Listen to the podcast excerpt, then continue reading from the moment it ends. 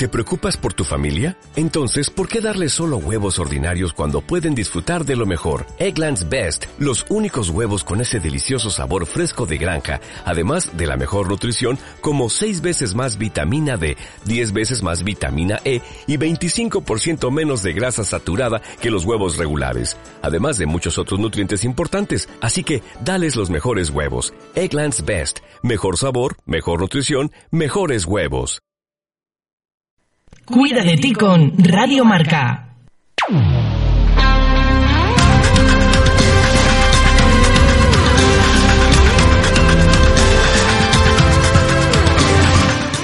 Muy buenas tardes, soy Rafaela Torres y una vez más un programa que va a dar hincapié en la vuelta a la rutina. Ya hemos aterrizado de las vacaciones, ya estamos con la puesta en marcha y ya hemos vuelto a la realidad. Y vienen los temidos kilos, queremos cuidar nuestra piel, queremos a tope el gym y el gimnasio y sobre todo Queremos también cuidar de nuestros hijos que han vuelto al cole con muchísimas ganas, algunos y otros un poquito más perezosillos. Pues la verdad, quedaros ahí amigos con Cuida de ti, porque nuestra mesa nos acompañan invitados maravillosos. Tenemos a la doctora en nutrición Ángela Fernández. Muy buenas tardes. Un placer de nuevo estar aquí contigo, Rafael, y nada, a echar un poquito la tarea para hablar sobre la obesidad, tanto en niños como en adultos. La verdad que sí, que, que vamos a hacer hincapié en la importancia de la alimentación para cuidarnos por dentro y por fuera. Y también vamos a darle la bienvenida a un equipo, porque los dos son un, un equipo, eh, Alejandro Domingo Muñoz, de la firma Sume Cosmeti, ¿lo he dicho bien? Sí, correcto. Buenas tardes. Muy buenas tardes, un placer. Y Belén Moreno, que es esteticista profesional, que también trabaja con la firma y la verdad, pues nos van a hablar del cuidado de la piel, el tratamiento corporal, etcétera. Buenas tardes, Rafaela. Encantada. Está, está, un poquito nerviosilla, me ha dicho por ahí, entre bambalinas, pero yo creo que se tiene que relajar porque va a ser estupendo, va a ser una tertulia maravillosa. Y por supuesto le voy a dar la bienvenida a Ricardo Gómez Jerez, que es técnico polivalente de actividades colectivas del gimnasio Viva Gym. Próximamente, ¿no? Sí, buenas tardes a todos. Próximamente, que nos queda muy poquito para inaugurar aquí en Córdoba. Y es un placer estar con vosotros y, compartir bueno, este ratito de tertulia con diferentes temas. La verdad que vamos a hablar de entrenamiento. Pero es verdad, no sé si es curioso y vamos a hablar todos aquí, eh, que ahora nos dan las prisas porque venimos del verano con excesos de peso y nos da unas prisas de ponernos las pilas, nos metemos en el fitness, el body pump, eh, tantas técnicas que hay de entrenamiento. Tantas eh, clases, ¿no? Tanto, tanta, tanta variedad. Es el momento de, de empezar con las rutinas, al igual que con la, que la gente empieza, pues eso, septiembre y se marcan nuevos, nuevos objetivos y nuevas metas. Y uno de los sectores fundamentales es el de la actividad físico-deportiva ¿no? de, de, los gimnasios. Y como bien decía Rafaela, pues un montón de, de actividades colectivas y de clases dirigidas a todo tipo de público a todo tipo de público, pero siendo consecuente de cada, cada persona es un mundo y tiene que hacer su deporte en función a su necesidad y en función también a su capacidad. Bueno, eh, a mí me gustaría, doctora Ángela, eh, eh, en tu consulta llegan muchísimos pacientes, pero es curioso, niños también, ¿verdad? Sí, niños también, porque eh, la consulta la tengo en una clínica ginecológica de los doctores poblanos, entonces, pues claro, veo el embarazo y luego el posparto y ya se une la madre con los demás niños que ya tiene, ¿no? Tratamos la familia al completo. Y es curioso que hay muchísima obesidad infantil. Muchísima. Mm. Aquí vamos, en Andalucía, de hecho, según los últimos estudios, tenemos un porcentaje muy, muy alto con respecto al resto de España, vamos, que, que, estamos como a la cabeza, por así decirlo, ¿no? Y da pena cómo estamos superando en cifras entre los rangos de edad de los 3 a los 6 años, ya estamos superando a los norteamericanos. Entonces, en una cultura mediterránea dices, ¿cómo hemos llegado a esto, no? Es que es curioso, una cultura mediterránea que fomenta la legumbre, las frutas y las verduras, y hay obesidad. Hmm. Eh, y bueno, pues también hay una gran diferencia entre sobrepeso y obesidad. Eh, y bueno, pues yo quiero que más o menos identifiques ¿Qué es lo que te encuentras tú? ¿Más obesidad, más sobrepeso o en general de todo? En general de todo. Sí es cierto que quizá el perfil, porque la diferencia entre sobrepeso y obesidad es que cuando una persona tiene un sobrepeso realmente no tiene por qué eh, ir asociado a ninguna otra patología, ningún síndrome metabólico, es simplemente un exceso de peso que no tiene por qué eh, estar relacionado con la grasa y con enfermedades cardiovasculares. Y la obesidad sí es cierto que ya tiene son varios factores que van unidos y que desembocan, pues empiezas con un sobrepeso, si no lo corriges acabas en obesidad y viene añadido pues la hipertensión, el colesterol, la diabetes. Entonces realmente pues encuentro un poco de todo, como mitad y mitad, por así decirlo. De hecho, en la obesidad se puede considerar que es un estado ya patológico mm. de una acumulación excesiva de grasa en general. Pero luego también vemos las grasas viscerales, esas mm. peligrosas. Y bueno, eh, Ricardo, eh, tú te planteas un reto, aterrizáis este nuevo proyecto en Córdoba y, y, bueno, pues vas a trabajar con personas que se cuidan, hacen deporte, pero también vais a trabajar con personas que tienen sobrepeso. Exacto, nosotros abarcamos en Vivallín un amplio grupo de, de población, un gran sector, por eso nuestras actividades colectivas eh, van dirigidas a todo tipo de, personas, gente que practica deporte habitualmente o incluso gente que ahora, como decíamos antes en septiembre, decide comenzar con, con esa práctica, ¿no? Por eso nuestras actividades colectivas siempre van dirigidas a todos los tipos de público y a todos los niveles y condiciones físicas, más que nada pues para que el principiante se sienta cómodo y coja el hábito de la actividad físico-deportiva y la persona que está acostumbrada pues también continúe. Y esa es una de las labores que, que tenemos aquí en Vivallín. Yo creo que Ángela y yo estamos de acuerdo contigo de que ha dicho coger el hábito y la continuidad. Exacto. No lo cojo en septiembre y lo dejo en octubre. Evidentemente. Y bueno, ¿tenéis pensado, Vivallín, tener un sector infantil? Porque, por ejemplo, Ángela trata futuros niños y algunos niños pues serán obesos. Sí. Yo creo que es importante mm, que los gimnasios, para poder abarcar a todos los colectivos, primero por los padres, porque realmente, si no tienen dónde dejar a los niños, una opción muy buena es inculcar el deporte desde pequeño, ya sea practicando cualquier actividad allí que pueda haber en el gimnasio o incluso estando activos, es decir, que los niños tienen que estar activos, entonces puede ser una idea muy buena el poder hacer como clases dedicadas a los niños, aunque sea bailar, correr, saltarnos el juego, que se diviertan jugando, pero que se muevan, porque salen del colegio y se sientan con la tablet, cuando terminan las tareas no están muy sedentarios, que es, como la cuna ¿no? de, del sobrepeso. Estamos volviéndonos a un país sedentario. Y de hecho hay que tomar concienciación en los mm. coles, que de hecho ya lo hacen. Hay el día de la fruta, mm. el consumo de legumbres, la variedad pero la concienciación de que no insulten a los niños que son un poquito más mm. Yo creo que eso es importante y esos niños acaban teniendo pues unos perfiles psicológicos muy sensibles y muchas veces en consulta ves el lado opuesto, empiezan con un sobrepeso una obesidad y luego pasan a tener un trastorno del comportamiento alimentario, ¿no? De pues, todas esas burlas, bullying, o esos problemas que han tenido desde pequeños les marcan psicológicamente y le hacen luego ser muy muy estrictos en su alimentación y acabar teniendo una patología en la versión justo opuesta ¿no? de esta rama. Evidentemente. Y el deporte es una buena motivación, ir con los padres, acompañándolos. Y, y, bueno, doctora, ¿qué le aconsejarías a esas madres con respecto a sus hijos y también para la familia, propiamente dicho? Si tienen sobrepeso, si tienen obesidad. Yo creo que si tú vas por el supermercado y ves lo que están echando en la cesta, no me hace falta ver mm, cómo está la familia, ¿no? Es decir, que cuando los padres, al no ser que hay una predisposición genética o un patrón genético que les determina tener ese tipo de, de patología, si no lo hay, los niños aprenden por imitación. Los niños desde que están en la barriga, desde que hay una gestación, el niño come lo que come la mamá y cuando le das el pecho, si le puede dar el pecho a la mamá, lo que toma la mamá es lo que conforma esa leche que le da de crecer al niño. Entonces yo creo que es importante mm, tener conciencia del propio embarazo y dedicar tiempo a que los niños mm, lleven una alimentación saludable. Rica en verduras, rica en fruta, pero desde la lactancia mm. están adquiriendo esos nutrientes de la madre mm. y eh, una embarazada, ya que estamos hablando de que tú trabajas con los povedanos, tiene que hacer su actividad física. Sí, exacto, una actividad física enfocada a embarazo, pero hay yoga para embarazadas, pilates para embarazadas, que estés embarazada no quiere decir que tengas que quedarte quieta, salvo que haya un embarazo de riesgo ¿no? y, lo, y lo determina si el ginecólogo o la ginecóloga, pero tienen que moverse y tienen que estar activas. O sea, tienen que intentar evitar ese sobrepeso durante el embarazo, que muchas embarazadas que cogen 20, 25 kilos.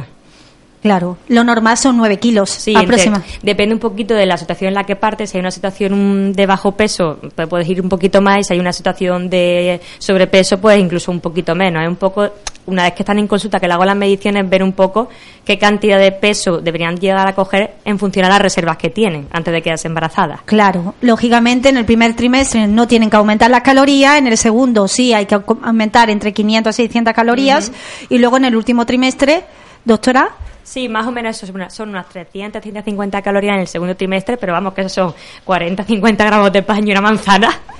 Cuando se lo dice se quedan a cuadro y dice solo. y en el último trimestre, dependiendo de cada situación, si hubiese que hacer ese incremento, pues a lo mejor eso, un par de raciones más de lo que sería el hidrato de carbono y otra pieza de fruta más, por así decirlo. O sea, que es la misma alimentación, adaptándolo un poquito a cada situación, pero que no es comer por dos. Evidentemente. Y Ricardo, pues encontrará, eh, pues, personas de todo tipo eh, que quieran cuidar su salud, eh, que quieran hacer su entrenamiento, su tonificación y, y, sobre todo pues que quieran continuidad porque el deporte no es solo llegar a hacer una planificación eh, durante unos meses y luego lo dejamos. Exacto, al igual que hablábamos antes de la palabra mágica, ¿no? La palabra de hábito, de continuidad. A nosotros a la instalación estos días en preapertura pues nos está llegando público de todas las edades, gente con hernias, con protusiones, gente con, diferentes tipos de lesiones o simplemente gente que quiere comenzar mm, a, cuidarse, ¿no? Y lo más importante nosotros transmitirles eso, la, eh, el hábito por la actividad físico-deportiva, por mejorar su salud eh, y todos los beneficios, los beneficios que, que eso conlleva. Y es una de las cosas que, aquí en Vivallín pues estamos tratando de, llegar al público de aquí de, Córdoba. Bueno, la verdad que es muy interesante esta mesa redonda que tenemos. Esta tertulia va a ser maravillosa porque vamos a hablar de deporte, de nutrición, pero mis compañeros y amigos, Alejandro y Belén, vamos a cuidar de nuestra piel, de nuestro cuerpo. Belén, con su experiencia personal, eh, esteticista profesional, eh, tienes un centro propio. Sí. ¿Cómo se llama tu centro? Bellas y Coquetas, en Isla Menorca, local número 2. Ahí tenéis vuestra casa. Muchas gracias, tendremos que hacerte una visita. bueno, pues va a dar unas recomendaciones cómo es importante cuidar también su alimentación, pero también hay algunos tratamientos específicos para eh, cuidar su cuerpo y su piel. Pues tenemos los tratamientos corporales, ¿vale? Ahora tienen mucha demanda, pues la radiofrecuencia, todo eso vamos a hablar eh, más adelante porque vamos a ir profundizando con temas y Alejandro pues tiene unos principios activos naturales eh, maravillosos que nos va a hablar eh, pues de ese Sumer Cosmetic, ¿no? Exactamente. En Sumer Cosmetic nosotros trabajamos un tema en un laboratorio que digamos que se basa mucho en el diagnóstico de la piel o el problema que tenga la clienta. La esteticista hace un diagnóstico de, del problema que pueda tener la clienta, en este caso, como estamos hablando del corporal, diagnostica el cuerpo. Y sobre el diagnóstico que, hace, trabajamos con una base de cinco principios activos que se preparan en cóctel y se aplican ya sea con equipo estético, mesoterapia, radiofrecuencia o presoterapia o a modo manual. La verdad que bien habla Alejandro, ¿eh? Pero es una realidad, personalizado, igual que la doctora Ángela y Ricardo, tanto la alimentación tiene que ser personalizada, los tratamientos médico-estéticos tienen que ser personalizados y el deporte tiene que ser personalizado. Bueno, pues tenemos una invitada al otro lado del teléfono, que es una doctora de la empresa pública del Hospital de Montilla, del Alto Guadalquivir, que es la doctora Ángeles Criado. Pues eh, vamos a conversar con ella y nos va a hablar, sobre todo como pediatra, acerca del sobrepeso y la obesidad infantil. Muy buenas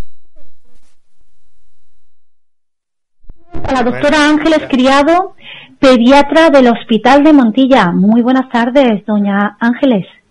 Mm, ¿Qué tal? Muy bien, buenos días. Nada, aquí estamos para ver un poco qué es lo, el tema de hoy, es un tema muy interesante. Eh, sí, sobre todo vemos que hay una epidemia sobre la obesidad infantil. Vemos que cada día eh, nuestros niños eh, están con sobrepeso y obesidad. Y yo quería hacerle una pregunta, doctora, eh, ¿qué diferencia hay entre sobrepeso y obesidad infantil para que nuestros amigos de Radiomarca vean la diferencia? ¿El sobrepeso y la obesidad es lo mismo? Bueno, básicamente nosotros en los niños funcionamos con percentiles. Eh, la obesidad en general es un desequilibrio entre la ingesta y el gasto energético. Pero existen unos valores y entonces hablamos de sobrepeso cuando el índice de masa corporal mm, está por encima del percentil 90 para su edad y sexo. Y hablamos de obesidad cuando está por encima del percentil 97. Yo cuando hablo con los papás y les explico el tema de los percentiles, es como de 0 a 100. De hecho, hay unas estadísticas y de hecho hay, unos cuadrantes. sí, hay unas tablas que están eh, que se han preparado para los niños de nuestra zona y para en realidad la Organización Mundial de la Salud, ¿no? Existen unas tablas en las cuales se dice mm, a qué corresponde el percentil 50, o sea, el índice de masa corporal que debería de tener el 50% de los niños. Y entonces, cuando en esa tabla el índice de masa corporal que el niño tenga pasa por encima, estar por encima del 90 percentil, pues hablamos de sobrepeso. Y si pasa por encima del 97 percentil, hablamos de obesidad. Y bueno, usted como pediatra que ve muchos casos, ¿cuáles cree que son las causas de este sobrepeso y esta obesidad infantil? En general, las causas, bueno, la causa de la obesidad y del sobrepeso es multifactorial. Es cierto que existe un componente genético, pero la causa principal es, sobre todo ambiental. Entonces, eh, estamos cambiando, hemos cambiado nuestro tipo de sociedad. Tenemos una sociedad sedentaria, donde han cambiado los cambios de el estilo de vida hay muchas horas, los niños tienen muchas horas de pantalla, porque, ¿no? La tablet, el móvil, los videojuegos. Mucho sedentarismo. Mucho sedentarismo. Se hace muy poquito deporte. Luego tienen acceso a mucha comida, ¿no? Comida que le llamamos comida rápida, comida basura.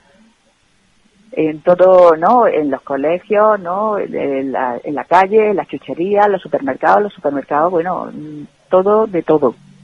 Entonces, se han cambiado las costumbres, a lo mejor pues yo veo que muchos niños se llevan un dulce para media mañana, se han olvidado los bocadillos, se utilizan muchos refrescos, los refrescos no, en la tele pues como que está bombardeándonos todo el día con los refrescos que son fantásticos, los zumos, entonces eh, zumos que por ejemplo tienen un porcentaje muy pequeñito de zumo pero ya lo venden como lo más de lo más y se olvida el agua en las comidas, o sea que hemos cambiado nuestra forma de, nuestra forma, nuestros hábitos dietéticos y nuestros hábitos de, socioculturales.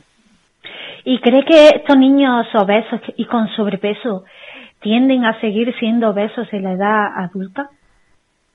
Pues desgraciadamente lo que vemos día a día es que estos niños obesos siguen siendo obesos en la edad adulta. Entonces, eh, a esta obesidad ellos han llegado por unos malos hábitos dietéticos y por un estilo de vida sedentario. Entonces, cuando tú aprendes una cosa, pues em, eh, continúa. Si te gusta estar sentado delante de la tele tantísimas horas o estar con el videojuego, pues tú continúas con ese plan. Y si te gusta comer tal cosa, luego a un niño que ha enseñado de 8, 9, 10, no le diga a los 12, 14, 15, 16, no coma esto o come menos. no, es que a mí me gusta. Esto es lo que tú me has enseñado, esto es lo que yo quiero y ahora que no me lo quite nadie. Entonces, una vez establecidos los hábitos, los hábitos de todo, hábitos dietéticos, hábitos de, actividades deportivas, esos hábitos se mantienen. Evidentemente. Ahí está, el problema, ahí está el problema, que con esos hábitos se llega a la obesidad en una edad muy temprana y luego se mantiene. Y luego tienen probabilidades a edades tempranas a tener enfermedades como es la diabetes, enfermedades cardiovasculares, usted en su, en su consulta que ve a tantos niños, eh, ¿ven ese tipo de enfermedades de síndrome metabólico? Pues desgraciadamente sí. Desgraciadamente el porcentaje de niños con diabetes tipo 2, eso antes era una rareza y ahora cada vez lo vemos más. Mm, niños con resistencia a la insulina, con síndrome metabólico, es increíble, es increíble el gran porcentaje de niños que están que estamos diagnosticando. Aparte de eso, estamos hablando de un niño, niño en formación. Entonces, por ejemplo, tenemos el tema de las articulaciones.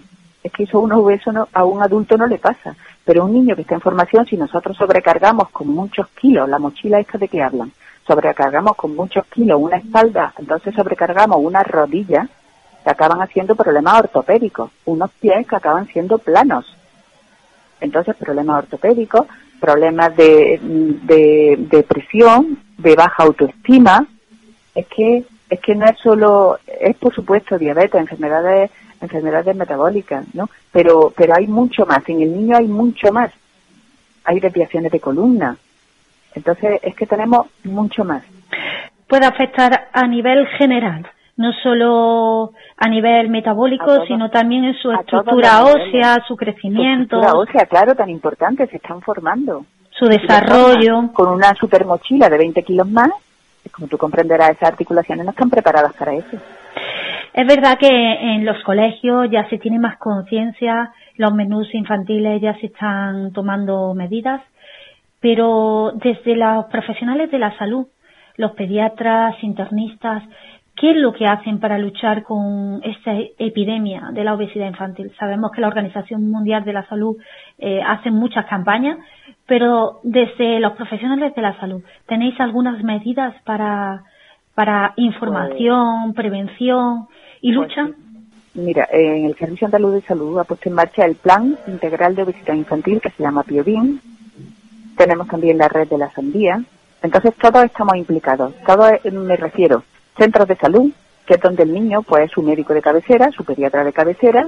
Entonces el niño pues el pediatra es el primero que detecta que el niño pues está haciendo un sobrepeso o una obesidad. A veces no lo derivan por ese motivo y a veces no lo derivan por otros, otros motivos, sea alergia, sé lo que sea.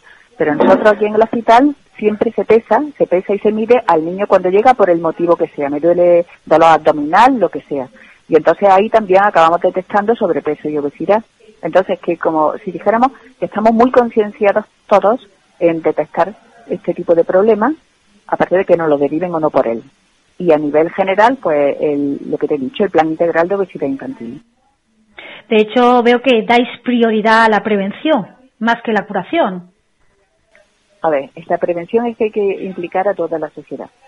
Porque si no, es que la curación, pues por supuesto que una vez que tenemos el problema intentamos atajarlo, intentamos poner las medidas para que pueda solucionarse o para que mm, intentarlo todos los días. Yo le digo, esto hay que intentarlo todos los días y hay que intentar mejorar. Pero mm, es que la prevención pasa por las familias, porque es cierto, hemos hablado hace un momento de los coles y los colegios pues lo están haciendo muy bien. Hay días de fruta, días de esto, días de lo otro, ¿no? Pero en realidad esto empieza en la familia empieza en la familia y, mm, yo tengo la percepción de que en, el primer año de vida, en el primer año de vida las mamás, las mamás, los papás, pues lo hacen todo perfecto, o sea, a tal momento, en tal momento hay que introducir los cereales, en tal momento las frutas, en tal momento la verdura, y esto son matemáticas, ¿eh? aquí no se pasa nadie de la raya. Ahora cuando llega, se acaba el primer año de vida y dice, ¿y mi niño puede ya comer de todo? Entonces a mí esa pregunta me pone el vello de punta. Pues digo, bueno, de todo sí, pero con cálculo. Claro, ahí ya se relajan los papás y, ya empiezan a introducir. Justamente, que, que le va a dar de todo qué, de todo qué, alimentos saludables. Comer, por ejemplo, cinco veces al día. Hay que empezar con un buen desayuno, que se van los niños a desayunar a casa, al cole, sin desayunar. Entonces hay que no picotear entre las comidas, hay que enseñarle todo esto, ¿no? Se come a la hora de comer, que mi niño no come, pero claro, se lleva comiendo todo el día. Entonces, las comidas basura, esas que hemos dicho, de los dulces, las chuches, las chuches, los niños antes iban con una chuche en la mano, yo ahora los veo con bolsas. Todos van con bolsas en la mano y la bolsa está llena de chuches, llena. La verdad que sí, las calorías vacías. Disculpe porque han llamado en ese momento por teléfono, eh, pero de verdad eh, ha sido un placer eh, se nos quedan muchas cosas en el tintero y nos gustaría que nos, nos diera unos consejitos a los papás que estamos atentos a, esta entrevista. ¿Qué, ¿Qué consejitos nos darías? Porque desde la concienciación de los papás eh, para pues erradicar esta obesidad, ¿qué consejos nos darías? Pues mira, mi primer consejo es que los buenos hábitos se empiezan en la casa, en la casa, en la familia. Y lo que no puede ser, este niño mío está delgado y este niño mío está gordito, y entonces para este le doy una cosa y para este le doy otra. No. La comida saludable en la casa es para todos, empezando por el papá y acabando por el más pequeñito. Entonces, y esa comida saludable, esa comida saludable, pues hay que hacer cinco comidas al día, el desayuno, su media mañana en el cole, el almuerzo, la merienda y la cena. ¿Para qué estas cinco comidas? Para que no lleven muertos de hambre a la próxima comida, porque dice, claro, es que no ha desayunado, es que cuando llega a la media mañana, pues le falta, le falta comida, quiere dos bocatas, a uno se le queda corto. Hay que, procurar, hay que procurar también beber agua en las comidas y restringir el uso de zumo y de refrescos. Los refrescos llevan muchísimo azúcar, muchísimo, o sea, cuatro o cinco cucharadas de azúcar. ¿Para qué le quieres dar a tu niño? Un vaso de agua con colorante y cinco cucharadas de azúcar. Entonces, agua. El agua, el mejor depurativo. Y por supuesto el ejercicio. El ejercicio, pero el ejercicio, los niños son, a ver, son niños, y entonces ellos son inquietos, se mueven. Pero aparte de eso, pues junto con los padres, organizar mm, para el fin de semana, pues coger la bicicleta, salir de paseo, hacer por las mm, vías verdes que tenemos en Andalucía tan magníficas, y, y, meter el ejercicio en el que hacer diario. Llámese, hay que subir la basura, bajar la basura, o tender, hay que subir escaleras, coger el ascensor, o no, pues, por la escalera. Hay que ir al cole, andando. Entonces, meter el ejercicio como la actividad normal, ¿cómo se va al cole? Pues se va andando si está cayendo un diluvio total, pues bueno, se coge coche. Pero siempre que se pueda, el andar, el meter la actividad en las tareas cotidianas. Pues la verdad que, que sí, que ha sido un placer, doña Ángeles Criado. Eh, nos gustaría contar con usted en otra entrevista.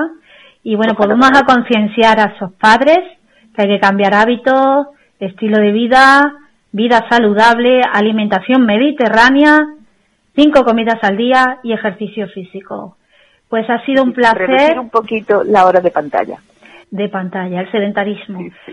pues ha sido un placer y, y, bueno, pues la despedimos. Muy buenas tardes, pues Ángeles. Muchísimas gracias. Muchísimas gracias. Cuida de ti con Radio Marca.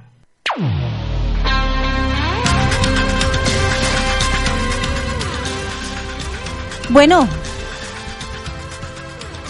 Doctora Ángela, eh, ¿estarás de acuerdo con, con la doctora, la pediatra? Sí, totalmente. Que es importante los hábitos y sobre todo yo pienso también que la actitud. Sí, yo creo que la actitud ante ese cambio de hábito es muy importante y si, y si se hace en familia, el logro, el llegar a la meta, el objetivo es mucho mayor. Igual, Ricardo, ¿no? La actitud. Importantísimo, eh, sería lo primordial, ¿no? Cuando una persona viene a la instalación, su actitud positiva a la hora de querer cambiar y querer interiorizar eh, e-, ese hábito nuevo. De hecho, mi frase, sin acción no hay nada, tanto en deporte como en alimentación y sobre todo el cuidar también nuestro físico exterior. Belén, tus clientas llegan a, allí ya hechas una pena, ¿verdad? Después del verano sí, nos encontramos un poquito de todo te encuentras, se está riendo, qué bien, qué divertido, pero se encuentran con el cutis eh, bastante deteriorado porque hay que tener un mantenimiento y bueno, las temidos kilos de más, eh, el tema de las cartucheritas y demás. Afecta todo un poco, sí. En verano no somos constantes ni llevamos unos hábitos muy saludables.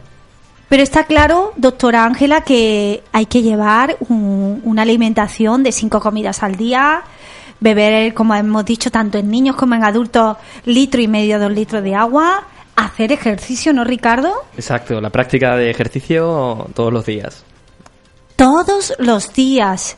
Y bueno, algunos consejitos para los principiantes que comienzan. Pues lo más importante es que se dirijan al profesional, en este caso que se dirijan a nosotros, para, para que le demos los consejos eh, de inicio, ¿no? Para que le, dependiendo de las necesidades y el objetivo, o incluso de patologías que puedan tener, que le derivemos a las actividades que realmente sean necesarias para ellos y que no den un mal comienzo en una actividad que les pueda luego, o en un mal entrenamiento que luego les pueda suponer eh, abandonarlo. O sea, lo más importante es que se dejen aconsejar. Se dejen aconsejar y no sufran lesiones.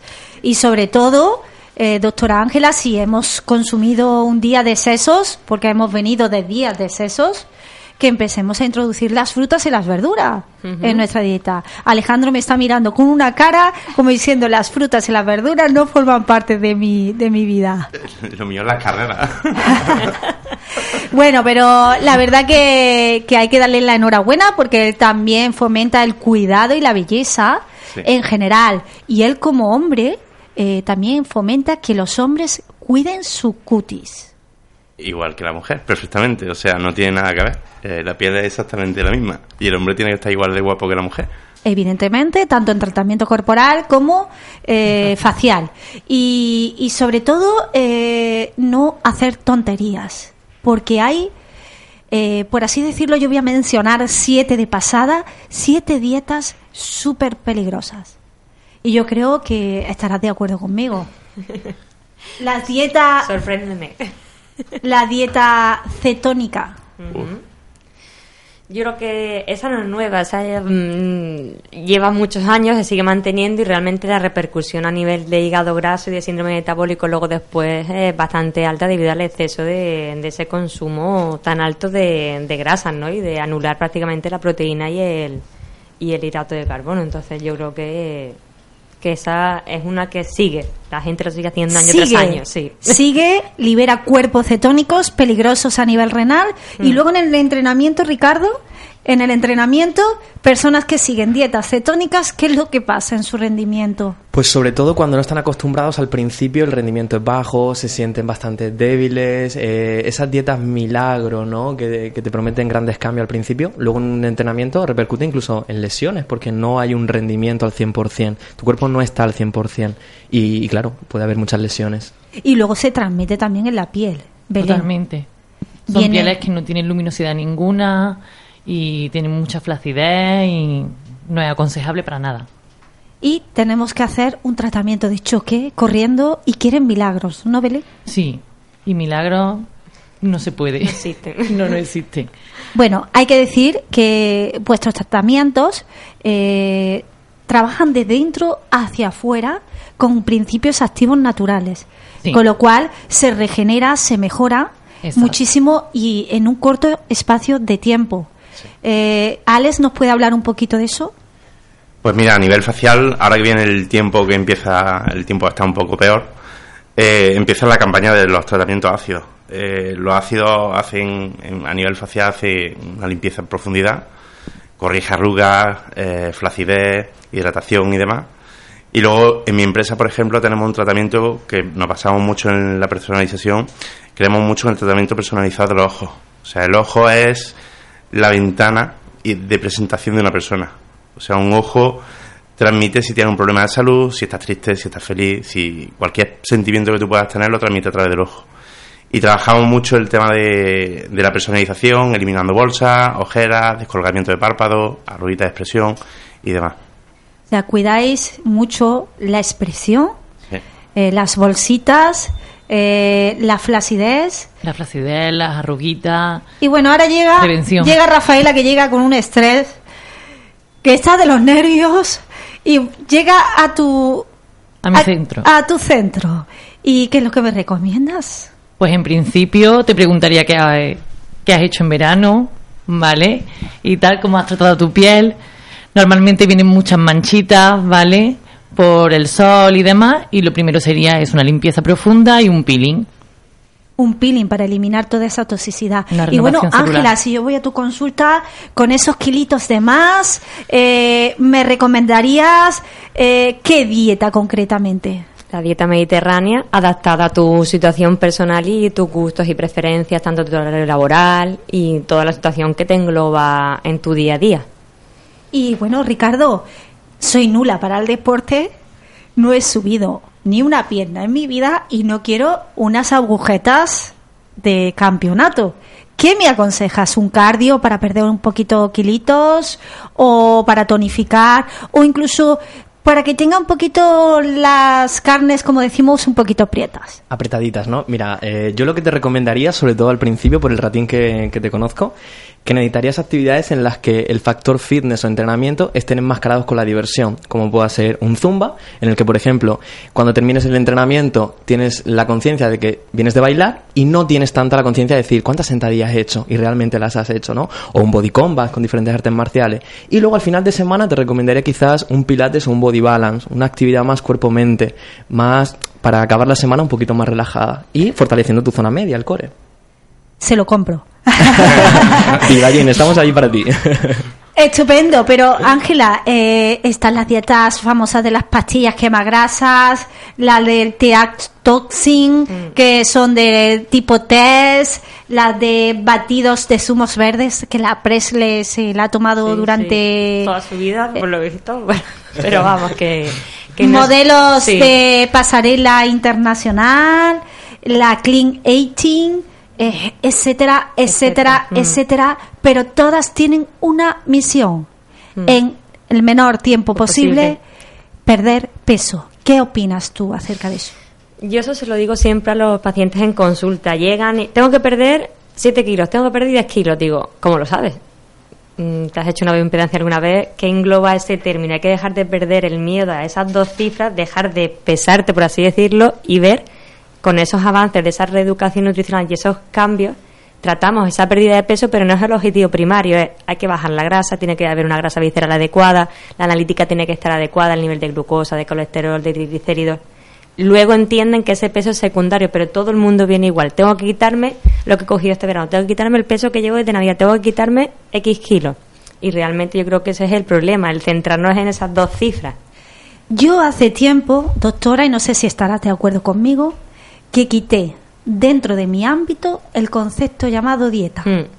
Yo le llamo- Palabra Mm. dieta, ¿no, Ricardo? Exacto, el- porque la palabra dieta parece que va eh, preconcebido a una alimentación estricta en la que no te puedes salir, ¿no? Entonces a mí me gusta más utilizar, eh, no, llevo una alimentación rica y variada.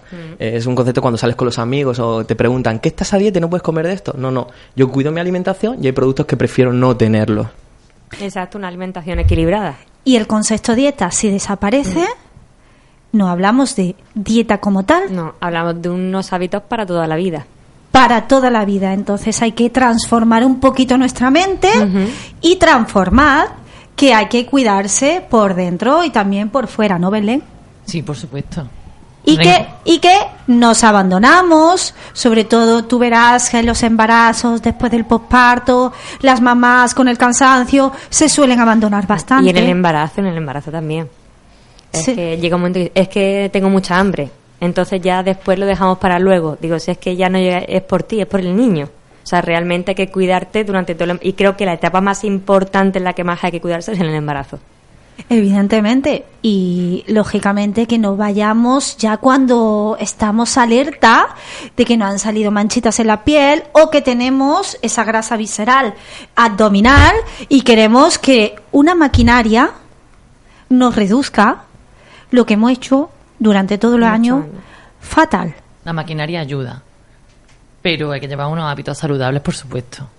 Y, Y- la maquinaria ayuda. y utilizar las herramientas adecuadas, como por ejemplo nos ha hablado Alejandro de la personalización de los tratamientos. Exacto. Que marquemos la diferencia, que no vayamos a un centro donde no nos expliquen qué principio activo necesita la persona. Y sobre todo que hagamos un entrenamiento personalizado, que hay muchísimas actividades diversas y que no queramos empezar la casa por el tejado.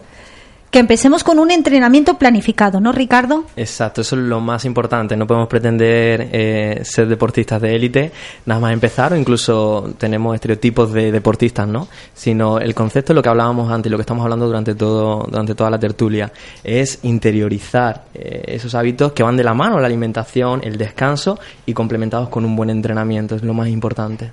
Bueno, inauguráis próximamente Muy prontito, muy prontito. Este viernes 28 ya tenemos la Viva instalación. Gym. Viva Gym, correcto. Viva Jin. Moverte da vida, ¿eh? Viva. Viva significa vitalidad, vigor. No sé si opináis lo mismo que yo. Vida. eh, y, ¿Y qué es lo que intentáis reflejar a este mercado cordobés? Porque yo sé que tú no eres cordobés, ¿no? No, no, yo soy de Cartagena, pero vamos, voy a ser cordobés de adopción porque espero estar mucho tiempo aquí, varios años además. Y bueno, pues, ¿qué mm, objetivo pretendéis con Viva Gin en este mercado cordobés? Pues nuestro objetivo principal es llegar al máximo público posible para ayudar a todo el mundo, ¿de acuerdo? Ya igual que sea una persona tercera edad, una persona joven, mediana edad, con problemas, sin problemas, el objetivo es abarcar y poder cambiar esos hábitos de, de salud mediante el deporte, mediante, mediante la actividad físico-deportiva y a cuanto más abarquemos y más podamos ayudar, pues más contentos para nosotros como reto personal y profesional para nuestra empresa. Es un centro polivalente, tenéis muchas actividades eh, deportivas. De hecho, tú estás acabando un máster Exacto. de dirección de instalación deportiva, o sea que sois personales, eh, trainer, entrenadores Cualificados y cualificados, preparados, preparados. Y bueno, ¿dónde os podemos localizar? Pues estamos en Avenida Gran Capitán número 23 y a partir de este viernes la instalación ya la tenemos terminada para todo el que quiera venir a visitarnos. Y Ángela, eh, yo sé que tú estás en este proyecto tan bonito. ¿Cuánto tiempo llevas ya con los povedanos? Pues en mayo hice un año, o sea que un añito y poco, pero la verdad que muy contento porque te das cuenta que la gente va cogiendo conciencia y, y eso como profesional no te, te sientes realizado, ¿no? De ver que realmente lo que intentas transmitir llega a la gente y al final consigues ir cambiando ese concepto de olvídate de la dieta, de lo que haga tal famoso, de mi amiga ha hecho mm, tal alimentación y le doy bien, sino te centras en ti y aprendes eso, a, a introducir tanto la alimentación como la actividad física, el movernos, dentro de tu, de tu día a día. No es un, un periodo de, cor- de corto de tiempo para conseguir algo, sino realmente mm, eso, lo que vamos hablando todo el rato. El día tiene 24 horas y le puedes dedicar un poquito a, a cada cosa, ¿no? Yo creo que hay que estar activo y alimentarnos bien porque somos lo que comemos, ¿no? Somos lo que comemos. Nos quedamos con esa frase, pero somos también cómo nos cuidamos, ¿no? Alex y Belén. Sí. Si tenemos una expresión alegre, una piel tersa, un cuidado personal, y que da igual que seas chico o chica, que hay que cuidarse. Totalmente. Y que el tabaco ensucia mucho la piel. Sí. Las toxinas de los alimentos precocinados. Que a lo mejor el concepto frutas y verduras en nuestra tierra, Andalucía eh, y Córdoba concretamente, tenemos mucha variedad, pero estamos industrializando, estamos americanizando, como ha dicho Ángela, eh, y estamos trayendo muchas tendencias de fuera porque somos más guay que nadie. Y queremos la novedad de fuera cuando en nuestra tierra tenemos lo mejor. Y decir que Sume Cosmetics, que mm, lo estoy diciendo bien toda la tarde, eh, mm, es andaluza, se creó en Madrid, pero eh, tiene sede en Andalucía, ¿no? Exactamente, la empresa es de Lleida, pero eh, gran parte está radica en, en Almería. en Almería, una buena tierra, y bueno, pues trabajan con cosas naturales y principios activos naturales personalizados. Y bueno, pues nos dejamos de la dieta Duncan, nos dejamos de la dieta la alcachofa, Sí, la de la piña, ¿no? Hay, hay diversas ahora tras, tras el verano. la de tos, Sí, la de tos, yo creo que la gente no puede llegar a hacerla más de 3-4 días, ¿no? Porque realmente te mareas, no puedes realizar tu actividad diaria y hacer deporte es misión imposible, ¿no? Entonces yo creo que, que es eso que... bueno, nos quedamos aquí con una frase, sin acción no hay nada, Exacto. Exacto. hay que actuar y, ponerse en manos de profesionales. Y cuidar de ti significa cuidar tu deporte, cuidar tu alimentación y cuidar tu aspecto corporal. Y bueno, también hay que ser un poquito, un poquito solidarios. Y bueno, pues ahora nos toca el tema de solidaridad. Y principalmente Alejandro está ayudando a un señor que quiero que hoy lo digas porque está haciendo eco en las redes sociales. Sí. Y creo que te están escuchando muchísimos amigos y gente porque es una situación que tienes la oportunidad de que Radiomarca sea la voz de los cordobeses, Sí. que no podemos llegar a esa situación tan temeraria. Hombre, Cuéntanos. A ver, es un hombre de 77 años que conocí hace dos semanas y me sorprendió porque vivía en mitad de la nada. O sea, la carretera de Palma del Río, eh, cerca de Conforama, enfrente, en unas antiguas instalaciones de butano. Y un día de estos que paseaba con mi hijo, me paré, el hombre nos vio, se hizo un poco loco, hasta que se nos acercó a hablar. Eh, total, al hablar con él, mi hijo se arrimó a él, le dio un abrazo y lo primero que hizo fue darle 95 céntimos al hombre. Yo cuando vi al hombre, el aspecto que tenía, dije, madre mía, no le des dinero porque no, le falta el dinero. Y el hombre al rato apareció con un juguete para mi hijo, que lo había cogido de entre medio de los escombros. Todo lo que tenía se lo quería dar. Y a partir de ahí decidí, a mí me gusta mucho escribir a través de mi perfil de Facebook, comencé a hablar de, de este hombre y digamos que se ha originado un movimiento de gente de Córdoba que estoy sorprendido que le están echando una mano. O sea, hay gente que va a acercarse y le lleva manta, le están llevando agua, le están llevando comida, vive en un chocillo inhumano y... ¿Cómo se llama el señor? Jacinto. Pues Jacinto, te mandamos un beso enorme. Él no nos está escuchando, No. pero sé que todos los amigos solidarios eh, están aportando ese granito de arena Sí. y nosotros en este espacio queremos darle cabida. Eh, autoridades, person- personas de, de, de todos los ámbitos, tener en cuenta que hay que echar una mano. Y luego pues tenemos ahí al teléfono una invitada eh, que por supuesto también es muy solidaria, trabaja con diferentes asociaciones, pero es la presidenta de DSR. Muy buenas tardes, Maricruz. Hola, buenas tardes, Rafaela. Encantada de estar con ustedes. La verdad que sabes que, que es un honor poder escucharte porque yo sé que tú eres una persona eh, muy solidaria. Ayudas a muchas personas que tienen necesidades porque aunque tú trabajas en la asociación DSR, que ahora nos vas a explicar cuál es la función y cuál es la misión, realmente eh, eres la voz de muchos cordobeses. Vas a políticos, eh, vas a, a cualquier sitio. En Peleona nadie te gana, Maricruz. Y la verdad que, que doy fe porque te conozco desde hace un tiempo y sé que, que ayudas a muchas personas, amante de los animales. También, solidaria con los animales. Pero bueno, la parte que nos toca hoy de tu asociación DSR, ¿en qué consiste y cuál es vuestra labor? Bueno, pues mira, la, en principio, bueno, soy la presidenta de la Asociación DSR España. Eh, DSR significa, son las siglas, ¿no?, para, para denominar a una enfermedad rara, de esta, una de estas más de 7.000 enfermedades raras que existen en el mundo, ¿no? Eh, la DSR es una distrofia simpático refleja, es un, síndrome complejo, ¿no? Eh, yo la conocí hace ya bastante años, ojalá me hubiera tocado a mí, digo, ojalá me hubiera tocado a mí porque por desgracia le tocó a mi hija cuando tenía, tenía ocho añitos nada más, ¿no?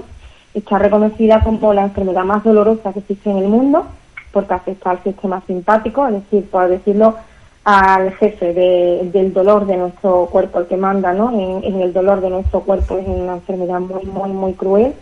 Eh, poco a poco están saliendo cada vez, por desgracia, más afectados con esta enfermedad. Y bueno, pues yo viendo que en aquel tiempo, cuando lo de mi niña, me encontré con una seguridad social en España que no daba respuestas ante nada, pues decidimos unirnos algunas personas y, crear la asociación, que fundamentalmente lo que hace es facilitar dentro de lo que podemos, porque porque la gran parte de la gente que lleva la asociación, ¿no? Los que estamos son enfermos o, o somos padres de enfermos, ¿no? De afectados, digamos más que enfermos afectados, ¿no? Por, por esta enfermedad. Y, y bueno, pues lo que hacemos es transmitir el, apoyo, eh, enterarnos de si hay algún tipo de solución, algunos eh, tipos de terapias para ellos, eh, buscar investigadores. Hemos estado con otras grandes asociaciones de Córdoba, todo con, con una que tengo que nombrarla para mí, eh, la, la, la asociación que, que me ha ayudado, que me ayuda y, y que está ahí, que eh, Do- doy fe, do- doy fe, Maricruz, de que, de que te- de- Españoles Solidarios que están apoyando a todas las enfermedades raras que existen y afectados de, de cualquier de cualquier índole, ¿no? Fue con las primeras personas que, que yo me encontré que me apoyaron, que estuvieron ahí y que siguen ahí, claro, ¿no? Maricruz, bueno, pues, perdona que te interrumpa, pero eh, doy fe de que tú también haces los lo mismo. Estás ayudando a personas que desconocen ese tipo de patología, que es genética y se deteriora con el tiempo. Y me gustaría eh, mm, ¿tenéis sede?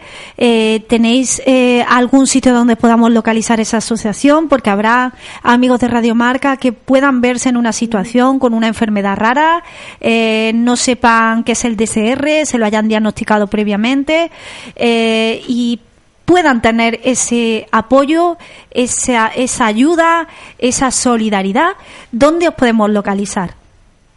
Bueno, pues nosotros como verdaderamente lo que es tener la sede, no, no tenemos sede porque, bueno, la sede se está haciendo, la, la asociación ahora mismo eh, a, nivel, a regional, lo que se llama España, es porque estamos haciendo los trámites para subirla a nivel nacional y aunque el, eh, digamos el domicilio social estaría aquí en Córdoba, pero la sede va a estar en Madrid, ¿vale? Va a subir ya a nivel nacional y estará, estará en Madrid. Y la forma de localizarnos, pues por ejemplo hay una página en Facebook eh, que se llama Asociación DSR España, donde compartimos todo lo, lo, que encontramos sobre la enfermedad, donde damos pie a que cualquier persona que crea que pueda tener algún síntoma, porque esto, eh, todos son diferentes, todas las PCR son diferentes, hay un denominador común, el dolor, el gran dolor que sufre, pues ahí tienen los teléfonos tanto de secretaria como de presidenta, eh, como para poder aportar cualquier granito de arena, simplemente el granito, es decir, aportar granito de arena es decir, pues mira, yo conozco tal terapia, yo he estado en tal sitio y aportas este granito de arena pues a los cientos de, de afectados que hay en España que buscamos soluciones, ¿no? Pues la verdad que ha sido un placer, Maricruz.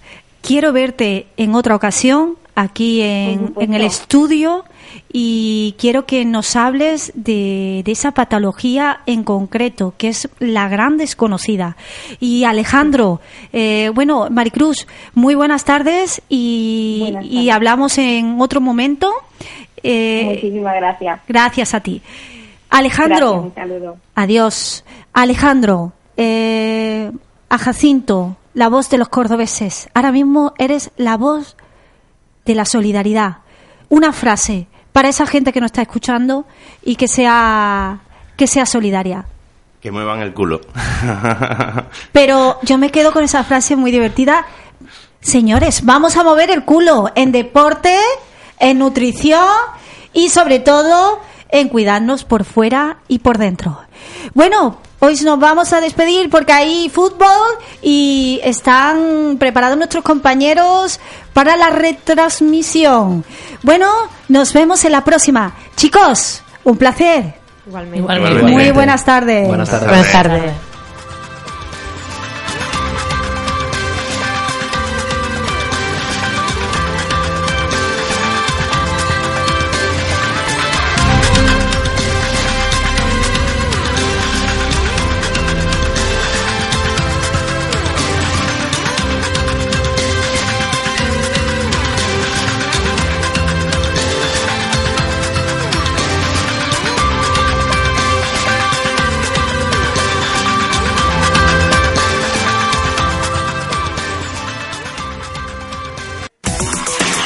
Radio Marca Córdoba 93.1 O'Reilly Auto Parts puede ayudarte a encontrar un taller mecánico cerca de ti. Para más información, llama a tu tienda O'Reilly Auto Parts o visita oreillyauto.com.